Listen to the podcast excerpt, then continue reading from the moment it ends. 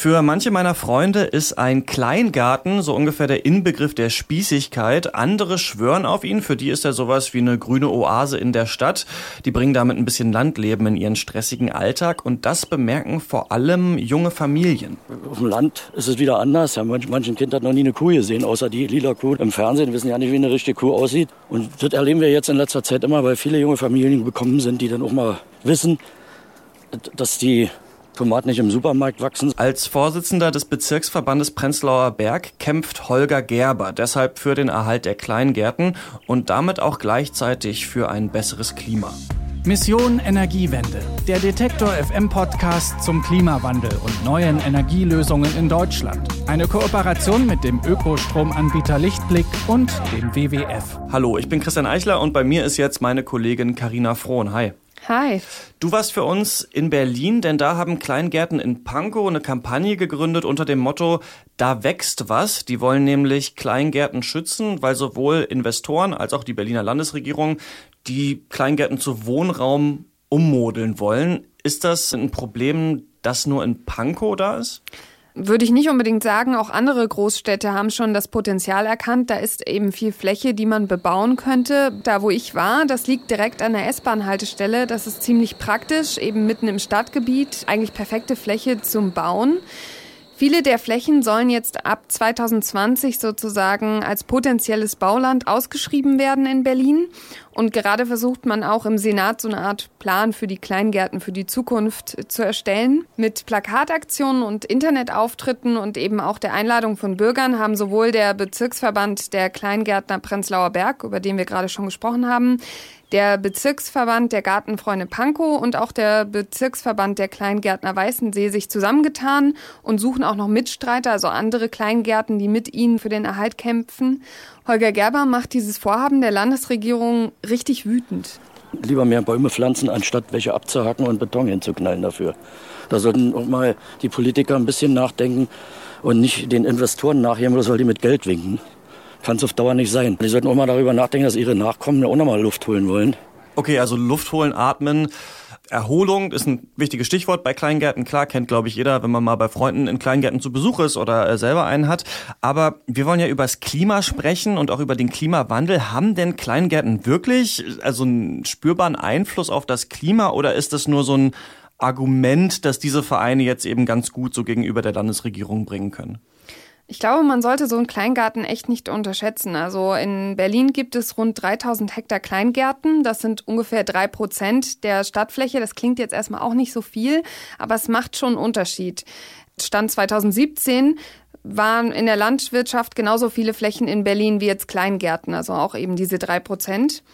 Die Kleingärten liegen meist in der Stadt und haben einen direkten Einfluss auf das Stadtklima. Das meint auch Petra Fuchs vom Deutschen Wetterdienst. Kleingärten sind kleine grüne Oasen in einer relativ dicht bebauten Struktur. Solche Grünflächen tragen in besonderer Weise dazu bei, dass das Stadtklima verbessert wird, dass die Aufheizung, also der sogenannte Wärmeinseleffekt, abgemildert wird und dass damit so ein bisschen dem Klimawandel entgegengewirkt wird. Sie hat jetzt den Wärmeinseleffekt angesprochen. Was ist denn das? Das habe ich ehrlich gesagt vorher auch noch nie gehört, bevor ich mich mit dem Thema mal genauer beschäftigt habe. Durch die dichte Bebauung der Stadt, also wie jetzt in Berlin, München, Stuttgart oder eben auch Hamburg oder andere Großstädte, verändert sich das Klima in der Stadt. Es wird wärmer und kann bis zu 10 Grad wärmer werden als im Umland. Mhm. Das finde ich schon extrem. In den Sommermonaten erhöht sich bei den Stadtbewohnern dann eben auch der Hitzestress, also gerade bei älteren Menschen oder auch Kinder, die ähm, vom Herz-Kreislauf-System vielleicht nicht so gut darauf vorbereitet sind, die können unter der Wärme richtig leiden. Und äh, während der Hitzeperioden führt diese hohe Lufttemperatur in den Städten dazu, dass eben auch mehr Kühlsysteme eingesetzt werden. Ist ja logisch. Und das kostet mehr Strom, also belastet im Grunde wieder das Klima indirekt. Kleingärten sind dann in diesen Großstädten, die so bebaut sind, mit dem ganzen Beton, kleine Inseln. Die Kleingärten haben eine niedrigere Temperatur und sorgen dafür, dass das quasi abstrahlt auf diese heiße Stadt und das kühle Luft in die Stadt kommt. Außerdem finde ich noch ganz spannend, dass durch den Klimawandel natürlich auch mehr Starkregenereignisse vorkommen. Wir haben auch schon mal darüber geredet, sogar wirklich wir zwei. Ja, hier. Äh, in einer Folge Mission Energiewende über den Starkregen. Und der wird eben auch durch den Klimawandel befördert. Und Kleingärten können da auch helfen, sagt Fuchs die saugen halt das Wasser auch mehr auf und wirken Überflutungen entgegen und speichern natürlich auch mehr das Wasser, sodass eben auch solche Gebiete nicht so sehr austrocknen wie beispielsweise die ganz versiegelten Gebiete. Unterm Strich kann man sagen, dass durch die Kleingärten die Temperatur in den Städten wieder so zwei bis drei Grad kühler wird. Das kommt natürlich auch so ein bisschen auf die Anzahl der Flächen an. Und es sind nicht nur Kleingärten, sondern natürlich können auch Parks oder andere Grünflächen damit helfen. Ja, genau, das wollte ich jetzt nämlich fragen. Warum müssen jetzt da explizit die Kleingärten äh, geschützt werden? Man könnte doch auch einfach ja Parkanlagen dann da hinbauen. Klar, wenn man jetzt nur frische, was heißt nur, aber wenn man sich hauptsächlich darauf konzentriert, frische Luft haben zu wollen, dann sind Parks auch erstmal gar nicht so schlecht. Die reichen aber nicht aus, meint Klaus Neumann. Und der muss es wissen, der ist nämlich Kleingartenforscher an der Beuth Hochschule für Technik in Berlin. Und er sagt, nirgendwo findet man so viele Obst- und Gemüsesorten und eben auch Tiere, also kleine Insekten und alles Mögliche auf einem Fleck wie in einem Kleingarten. Also die Artenvielfalt ist unglaublich groß, ganz anders als in Parks. Sie werden zunehmend artenärmer. Sie werden zunehmend auch weniger gepflegt, weil durch die personelle Reduzierung durch die Kostenreduzierung die dafür verantwortlichen kommunalen Dienststellen, die Grünflächenämter meist überhaupt nicht mehr in der Lage sind, die ökologische und damit die soziale Vielfalt aufrechtzuerhalten. Neumann betont außerdem, dass sich die meisten Menschen in Parks gar nicht mehr so richtig wohlfühlen, weil man immer so Geschichten über viel Kriminalität in Parks hört oder eben dann auch Hundekot. Und äh, deswegen sind das nicht mehr so schöne Orte, um sich da aufzuhalten. Aber sind da jetzt wirklich dann äh, Kleingärten die Lösung? Also ich kann mich ja schlecht jetzt irgendwo, wie ich lustig bin, mit einem Buch in den nächsten Kleingarten reinlegen. Ja, früher war das wirklich so. Schön, dass du das ansprichst. Kleingärten sind meistens geschlossen, natürlich, und man kann da nicht einfach reingehen. Immer mehr Kleingärten öffnen sich aber, weil das eben der Vorwurf auch der umliegenden Bürger ist, dass man sich in so einem Kleingarten so abschottet und das ist so piefig und das ist so, ja, spießig und da will man mhm. eben nicht hin. Das hat aber auch so ein bisschen den Ursprung. Also Kleingärten haben einen schlechten Ruf, weil früher waren Kleingärten für Bürger, die halt nicht so viel Geld hatten. Die konnten sich damit halt auch Obst und Gemüse und so selber anbauen und sich das damit leisten. Die Fakten sprechen aber schon für den Kleingarten, denn nirgendwo wird die Altersvereinsamung so effizient bekämpft wie in Kleingärten, weil sich da immer ganz viele Leute zusammentreffen und mittlerweile ja auch junge Menschen, wie wir schon gehört haben. Und äh, dazu gibt's auch einige Studien. In den Lauben verbringen die Leute sehr, sehr viel mehr Zeit als jetzt zum Beispiel irgendwo in der Kirche oder im Sportverein oder sonstigen Vereinen, sagt Klaus Neumann. Und er betont auch, dass Kleingärtner endlich anerkennen müssen und sich eben da noch mehr öffnen müssen, dass sie auch Teil der Stadt sind und dass sie deswegen sich auch ins Stadtbild mit einfügen müssen und auch umliegende Bürger mit einbeziehen müssen. Du warst ja jetzt äh, selbst da in dieser Anlage. Hast du das auch ähm, gemerkt, diese Familiarität, die da herrscht? Das war total verrückt, weil ich kam da rein und es ist unglaublich verzweigt und verwinkelt und ich wusste gar nicht, wo ich hingehen muss mhm. und habe dieses Vereinshaus erst gar nicht gefunden, wo ich mich mit äh, Gerber getroffen habe und habe ein paar Leute gefragt und die haben mich da ganz lieb durchgeführt. Dann bin ich erstmal an so eine Gaststätte gekommen, wo es auch total laut war und die Leute in ganz großen Grüppchen zusammensaßen und alle ganz fröhlich waren. Das war schon mal ganz schön.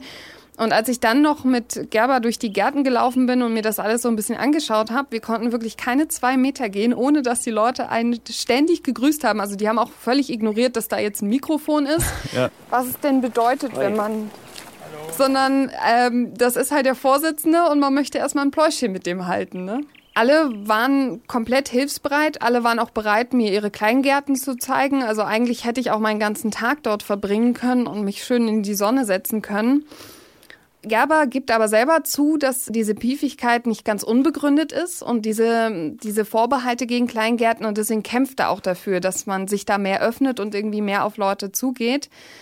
In dem Zusammenhang finde ich noch besonders interessant, dass Klaus Neumann noch gesagt hat, dass Kleingärten eben nicht nur das Stadtklima beeinflussen, sondern eben das Klima insgesamt. Warme Städte, überhitzte Städte führen zu Aggressionen. Deshalb erkennt man bei uns auch, dass bei heißem Wetter die Aggression der Autofahrer ins Unermessliche steckt. Und das heißt, zu dem Begriff Klimawandel gehört auch das gesellschaftliche Klima, was im Bereich von Gärten, von Kleingärten wesentlich besser ist und obwohl so viele Sachen eigentlich für den Kleingarten sprechen und der so viele Vorteile hat, merkt man dem Vorsitzenden des Bezirksverbandes der Kleingärten Prenzlauer Berg, also Gerber, die Sorge um die Zukunft der Kleingärten wirklich an. Die andere ist jetzt hier 122 Jahre alt, hat schon gewisse Geschichtsepochen überstanden. Nun hoffen wir mal, dass diese, die wir jetzt haben, uns nicht den Garaus macht.